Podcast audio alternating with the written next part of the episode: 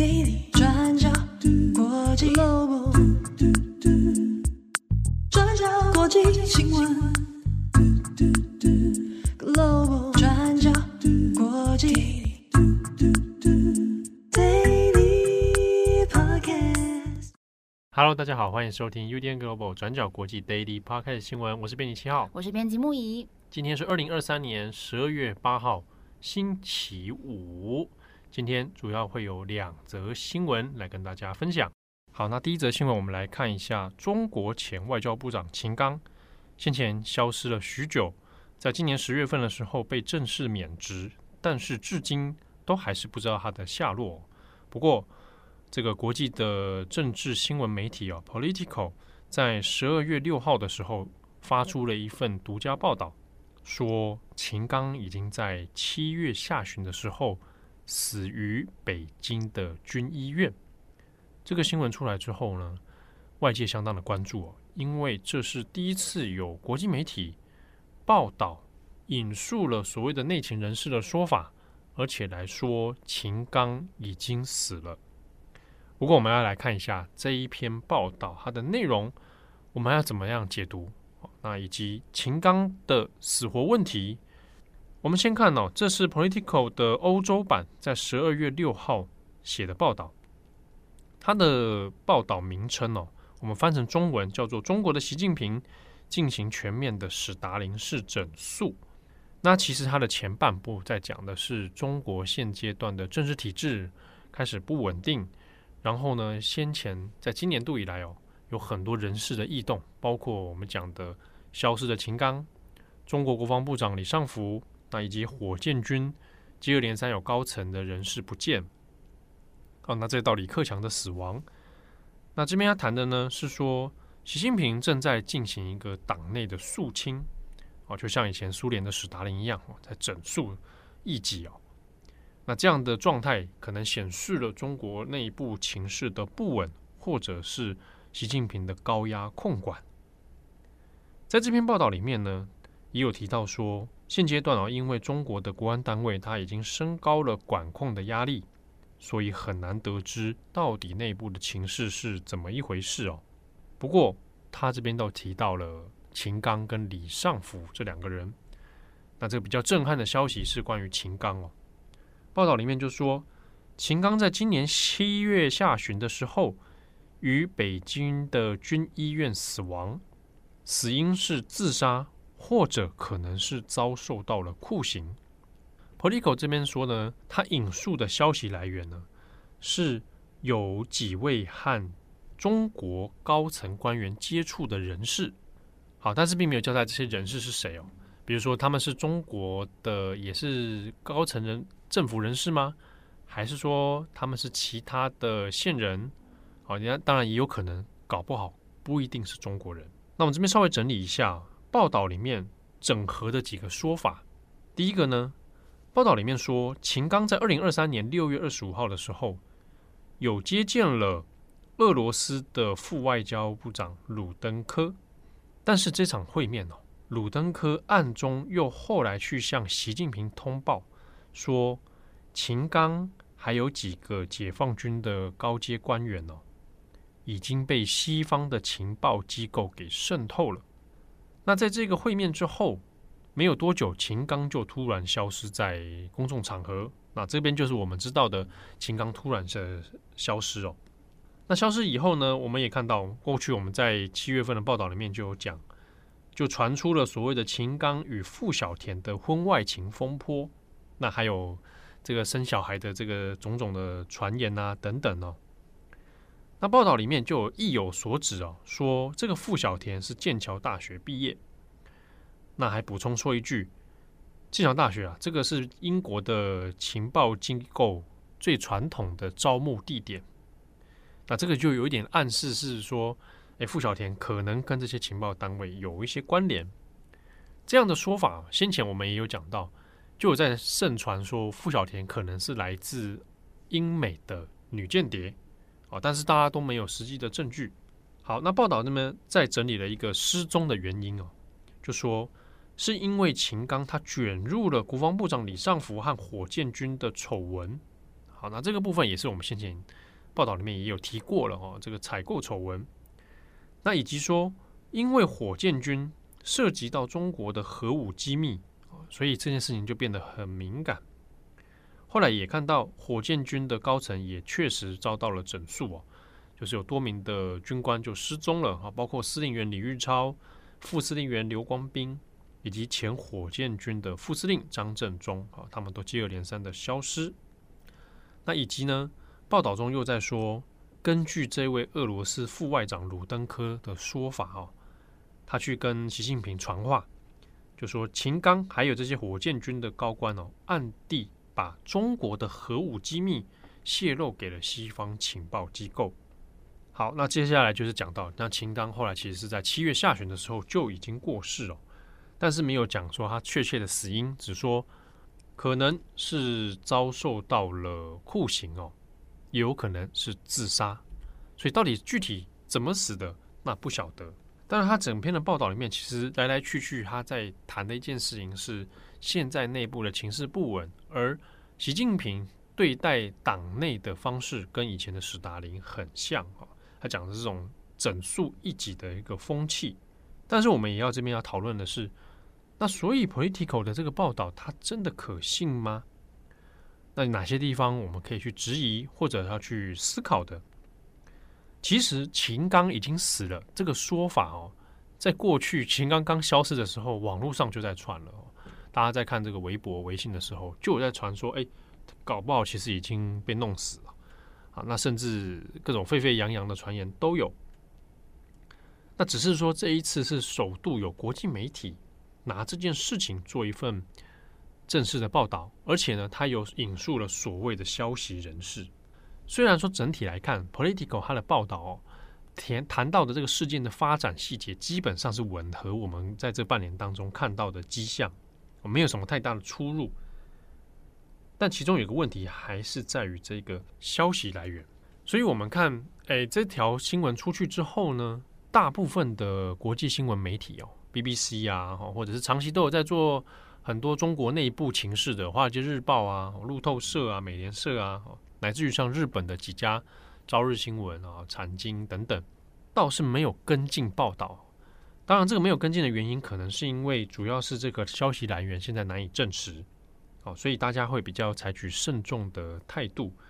你现在看到很多新闻，很可能很多都是中文的媒体啊，台湾的媒体在写。那很多呢，也就是全文照录啊，就把报道直接就翻过来。但是这样的做法哦，还是有点危险。我们可能还是需要一些讨论。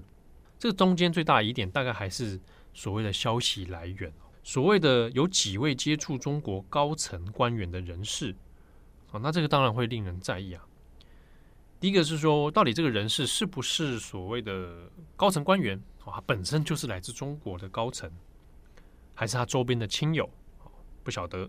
另外就是有没有一种可能，这个不一定是中国人哦，这些消息来源可能是俄罗斯人，因为有谈到了俄罗斯副外长鲁登科的消息风声嘛，所以也不确定，说不定有可能是来自俄罗斯的人。第三呢，里面有提到一个说法是秦刚可能有接触到所谓的核武机密，然后再把它进而泄露给西方。可是如果以秦刚的身份跟他的级别来讲，所谓的核武机密跟他的关联性哦，怎么样接触，怎么样取得，这个是有点令人存疑啊。那最后一个最关键的疑问是，就现在的中国来说，到底还有没有所谓的消息人士来透露内情？好，那这个部分就涉及到了所谓的情报来源哦。其实我们过去好像有在。这个文章或者是 Podcast 上面跟大家分享过，现阶段要在做中国的新闻，包含很多国际媒体、外媒也在内，最大的一个困难就是我们的消息来源越来越少，能够取得的资讯呢也越来越少。这个跟内部的情势控管是有关的。过去呢，要做中国的议题，那当然我们会仰赖很多消息人士。这些消息人士的确是存在的，当然就因为中国的不透明还有控管哦，所以很多人他必须要匿名。那这些消息人士呢，有的哦是来自中共内部的线人啊，那这个的确有可能就是来自中国内部的官员。那也有一些是所谓共产党退休干部啊，那他也会透露一些资讯，或者是散落在各个政府单位的一些匿名人士啊，或者地方的资深新闻工作者，甚至是情报工作者啊，那。至于你能够结交到哪些消息人士，然后取得哪些内幕资讯，这个就是各凭本事哦啊！大家凭自己的人脉，凭自己的技术去取得。反过来说，其实也有一种情况是来自于官方刻意释放的消息，比如说中共内部高层啊，他就有可能会去故意去喂一些或者放一些资讯给。这个媒体啊，或者是一些其他的所谓的消息人士啊，然后让他们去 push 这些资讯出去。所以有时候我们看到外媒，它会有一些诶来自内部高层的消息，然后做了独家报道。这个很多哟，在现阶段来讲的话，可能很多是来自于中国刻意的释放。不过呢，其实对很多包含研究中国的学者。或者是新闻工作者来讲，大概这几年最有感的一件事情，就是前面所说的，我们的消息越来越少。好，那特别在二零一九年以后，或者是讲习近平上任以后，这个压缩的感觉哦，就更明显了。这种不透明性的状态之下呢，会衍生出一个现象，就是所谓的听床师。哦，听床师这个概念哦，听就是听取的听啊，听觉的听，床边的床，意思就是说呢，你很像是在中南海啊，这个很核心的政治核心的床底下听来的，表示说你这个很第一手、很内幕的消息哦。但是听床师这个是有点戏称啊，有点蔑称，就是。在网络上面有很多人会把中共的内部情势讲得绘声绘影啊，就说这个内部的角力如何，派系斗争如何，仿佛自己就是其中一员，这种就被戏称为“听床师”啊，就是啊，你们都在床底下听来的啊。但是这些说法常常讲得很像煞有其事，最后呢，却证实哦，往往是空穴来风啊。比如说过去几年很常常会讲什么。中共内部有反习势力在集结啊，准备崛起啊，或者是江西的人马要准备政变呐、啊，或者大家有听过“习下礼上”啊，那这些说法常常就变成是其实是没有什么证实的内容哦，那就会被笑称是听床师。可是哦，Politico 这篇报道会不会有一点点听听床师的感觉呢？哦，可是呢，如果我们一看 Politico 过去的品质或者是他们的专业伦理哦。应该会做消息人士的掌握，好，所以我很难去证实说 political 搞错了，或者是 political 是哪一个这个凭空捏造的讯息等等哦，这个有点难难以相信。因此呢，也不能排除说 political 可能真的掌握了一定程度的真实资讯哦。那另一方面呢，也有个推测哦，可以想想看，也许 political 这个报道。他推出可能是一个引诱中国出面辟谣的一个方式，哦，那比如说来讲，秦刚已经死了，那看看中国会不会出来回应，会不会出来特地来辟谣啊？哦，像之前过去我们还记得彭帅的报道，哦，彭帅也消失了，但是后来整个国际的压力下，逼得彭帅会出面来所谓的澄清跟改口哦。但是至少把彭帅逼出来，所以后续哦，中国对于这篇报道的有没有反应，要不要出来辟谣，还是说就一直沉默下去？这个动向其实是值得观察的。那另外也是呢，如果 political 讲的全都是真的哦，就是秦刚真的已经被西方机没这个谍报机构给渗透，然后真的有做了这些事情，然后真的也被整肃，然后自杀或者是自己诶被酷刑而死。好，如果这些都是真的哦，那就可能就像这个报道的标题一样，中国的习近平就变成了苏联的史达林。但是，即便如此，我们真的能够用这样的资讯来证实说中国的政局不稳吗？这个就很难说了。大家可以参考我们先前的重磅广播，我们访问了政大的王信贤老师，好，我们就有谈到说，的确有很多绘声绘影的风声。不过以现阶段来讲，要说中国习近平的政权不稳，哦，可能还需要更多的证据。那很多细节分析的方法，大家可以参考一下重磅广播。那我们也会把这个收听的连接放在节目的资讯栏，大家可以来参考。好的，那我们再看一下下一则新闻。好，我们今天要来讨论路透社记者阿布杜拉殉职之后的后续追踪调查。如有听重磅广播的听友们，不知道你们记不记得，在十月的时候，我们有做一集叫做“以巴冲突议题”的编辑选读。这集我们每位编辑都挑了一个主题来讨论，在当时以巴冲突的讨论当中，比较没有被广泛讨论的主题。那其中一题，我们挑的就是在冲突当中殉职的新闻工作者们。那我们在这个选题当中有特别提到一个人物，他是路透社一名黎巴嫩籍的摄影记者，叫做阿布杜拉。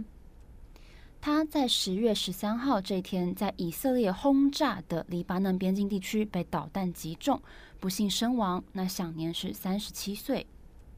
而这段时间，路透社针对这个外媒采访团他们遇袭一死六伤的事件做调查。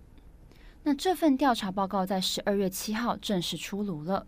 结果显示，他们遇袭的时候被击中的这个炮弹，是由以色列国防军在边境使用的坦克炮弹。那我们今天会主要来看这份调查报道。路透社他们自己的员工在工作的时候遇袭身亡，那他们是怎么自己来做这个调查报道，来追查真相，搜集什么样的证据？还有跟怎样的分析研究组织来合作等等。好，那根据当时路透社透露的资讯呢，十月十三号，阿布杜拉跟分别来自路透社、半岛电视台还有法新社的六名记者，他们在靠近以色列边境的阿尔马沙普工作。那阿布杜拉当时正在做影片纪实，那当场遭到导弹的攻击。那另外一枚导弹则是击中了他们的转播车，瞬间被炸毁。造成同行的记者全部受伤。那除了阿布杜拉当场身亡，那另外法新社的一名二十八岁的摄影记者阿西 （Christina Asi） 他也受到了重伤。好，那这份调查报道有公布在路透社的网站上面，网站用非常细腻、非常清楚的方式呈现他们是怎么进行调查的，而且资料、图档、分析图表全部都公开。那路透社是表示，他们在遇袭事件之后，采访了三十多名政府安全官员、军事专家、法医、律师、医护人员，还有目击者，来抽丝剥茧，然后整合从头到尾到底发生了什么事。那除此之外呢，他们以当时在当地的八家媒体来提供几个小时之内记录下来的影片档、影像档，还有遇袭前后他们拍下的好几百张照片以及卫星影像。还有现场收集相关的证据。那这些现场证据有哪一些呢？有炸毁采访车的炸弹碎片，当时他们使用的三个脚架、三件防弹衣、一台相机等等，那全部都交送荷兰国防独立的分析机构，叫做荷兰应用科学研究组织来做分析。那根据路透社列出来的时间表，在当天下午五点十一分。阿布杜拉他们回传了一张照片，显示这个各个媒体的小组他们在一座向着南方的农场附近扎营。那接着五分钟之后，路透社团队开始回传向南方拍摄的即时影片。那这个时候，山后面的各个位置上面已经出现了大大小小的浓烟，代表已经有攻击在发生。那到了下午六点零一分，镜头向右平移。聚焦在以色列基地向黎巴嫩开火的画面，而就在不到九十秒之后，从另外一座山上发射了两发的坦克炮弹。第一发是击中了这个团队，那阿布杜拉当场身亡。那在三十七秒之后，第二发击中了半岛电视台的汽车。那当下法新社的记者阿西他受到了重伤。那可以从影片当中听到他当场尖叫，然后说发生了什么事情，我的脚没有知觉了。那依照导弹来袭的方位、碎片喷发的方向，还有两次袭击的音频记录来做定位，那导弹确定是从以色列的境内发射出来的。那路透社也把这些证据拿去问了以色列国防军，包括说他们到底知不知道他们向记者开火了呢？以色列政府发言人列维他是回应路透社说：“我对这份特殊的报道内容并不清楚，我们的目标是哈马斯，不是平民，那更不会特别针对记者。”不过路透社有透露。这些来自法新社、半岛电视台还有路透社的记者们，他们当天都穿着非常显著的这个蓝色的防弹衣，然后戴着头盔，而且他们的衣服上都是用白色的字样写着 “press”，就是记者的意思。那同行幸存下来的路透社摄影记者纳泽，他也表示，不管他们在装备上或是他们工作的样态，都很明显显示他们是新闻工作者。那他认为，以军其实早就已经知道他们在那边待了一个多小时的时间。那后来，这个法新社的阿西，他受访的时候，他也说，当时团队离前线其实还有一段很安全的距离，他们评估认为，基本上他们会是安全的。那法新社国际新闻主任齐特温，他也指出说，证据都非常明显的显示。这些正在进行报道的新闻工作者，他们都被当作是攻击目标。那为什么会攻击他们呢？这实在是令人无法理解。好，那回到路透社，路透社的总编辑贾勒尼，他更强调，根据我们掌握并且公布的证据都表明，以色列军杀死了我们的员工阿布杜拉。我们严厉的谴责杀害他的这个行为，我们也要求以色列具体解释到底发生了什么事情。那根据国际人道法，平民包含新闻媒体从业人员都不能被视为是军事攻击目标。不过，国际特赦组织在十二月七号也表示，这个事件可能是对平民直接发动的攻击，必须要以战争罪的这个方向来调查。那人权观察组织 Human Rights Watch 他们也发布了一样的说法。好，那根据无国界记者组织 RSF 的说法，目前已经有五十八名记者在以巴冲突当中丧命，那其中也包含以色列跟黎巴嫩真主党部队他们在边境地区的交火。那丧命的其中十四位新闻工作者，包含阿布杜拉，他们都是在执行采访任务的时候遇害的。那我们今天也会把路透社这份调查报道的连接放在资讯栏当中，欢迎大家参考。好的，那以上是今天的 Daily Podcast 新闻。那这个星期天，诶，在公馆水岸广场下午两点五十分，嗯、啊，七号有一个和大人的漫画社一起做的漫画讲座。对，啊。那我们要对谈的对象呢是陈一静啊，大人的漫画社这个 podcast 非常赞，非常厉害，嗯，欢迎大家来现场哦，这是免费参加，期待吗？各位？你干嘛这样？你不这样跑，像弄得好像 演唱会一样啊？倒数计时，我把那个相关资讯放在今天的节目资讯栏，嗯，好，欢迎大家有空的话可以来听听看。好，祝福各位有美好的周末。这个礼拜也有重磅广播。那中广播呢是编辑插播，对，嘿，因为这个礼拜实在没有力气做节目了，所以我们来轻松聊。对，我们稍微做一下编辑插播，嗯、来谈一下，哎，这次编辑七号有参与了 Open Book 年度好书奖的评审，对，好，那稍微聊一下这个评审的过程哦，七号有多痛苦 啊，读了多少书啊，那就很痛苦。还有一些呃，推荐一些还不错的书籍给大家。对。好的，祝福各位有美好的周末。我是编辑七号，我是编辑木仪，我们下次见喽，拜拜，拜拜。转国际转新闻。Global Podcast 新闻。